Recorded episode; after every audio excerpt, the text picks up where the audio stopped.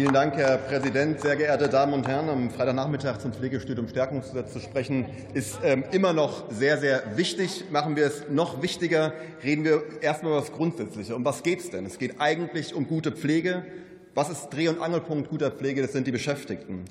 Was brauchen Sie also? Sie brauchen eine Perspektive in die Pflege ein oder zumindest nicht mehr auszusteigen. Und dazu braucht es dringend eine Aufwertung der Pflege insgesamt. Das heißt weniger Stress, das heißt mehr Geld. Übrigens, Herr Sicher, Sie sagen gar nichts dazu, was für Sie Aufwertung bedeutet.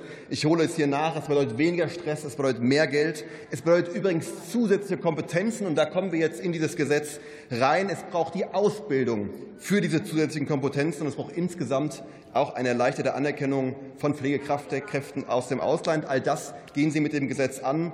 Ähm, das ist gut so. Das möchten wir an dieser Stelle sagen. Es braucht eine Sicherheit für diejenigen, die das planen. Deswegen muss dieses Gesetz auch schnell ähm, in die richtige Richtung gehen. Was brauchst du noch dafür, um wirklich in die richtige Richtung zu gehen? Was fehlt also noch an dieser Stelle?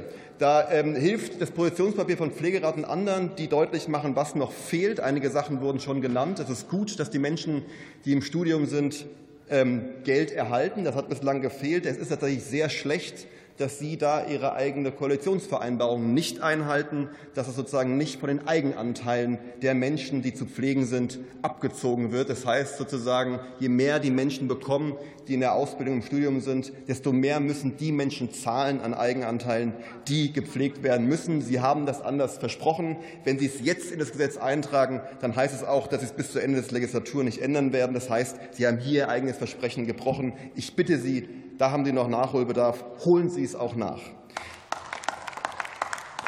Frau Staatssekretärin Dittmer, Sie haben von, von Community Health Nursing gesprochen. Das halten wir für sehr, sehr wichtig. Ich weise aber darauf hin, dass das mit diesem Studiumstärkungsgesetz noch gar nicht angedacht ist. Dazu braucht es eine weitere Kompetenz, vor allem so nennt es, so nennt es der Pflegerat, die fordern eine bund-länderübergreifende Aktivität zur rechtlichen Normierung durchlässiger akademischer Qualifizierungswege. Es braucht eben gemeinsame Arbeit zwischen Bund und Ländern, und das fehlt hier noch. Und insgesamt fehlt die Idee der Kompetenzerweiterung.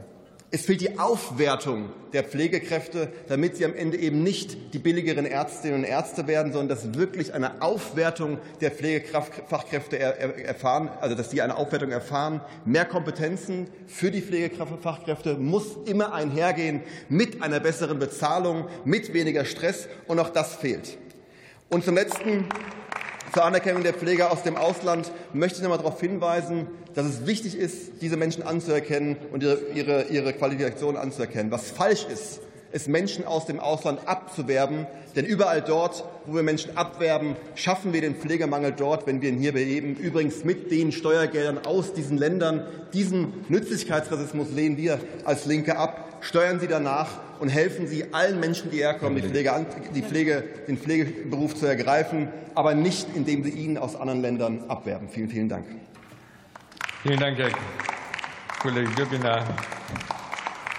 Ich muss den Zwischenruf des Kollegen Tino Sorge noch beantworten. Wo ist denn der Minister Özdemir? Wir sind hier in einer Gesundheitsdebatte, Herr Kollege Sorge. Das versteht er nicht. Leuchtet mir ein. Und der, und der Minister heißt Lauterbach. Und ich empfehle Ihnen dringend ein persönliches Gespräch mit dem Gesundheitsminister. Wir wollen jetzt keine Dialoge. Nächste Rednerin ist die Kollegin Bettina Müller, SPD-Fraktion.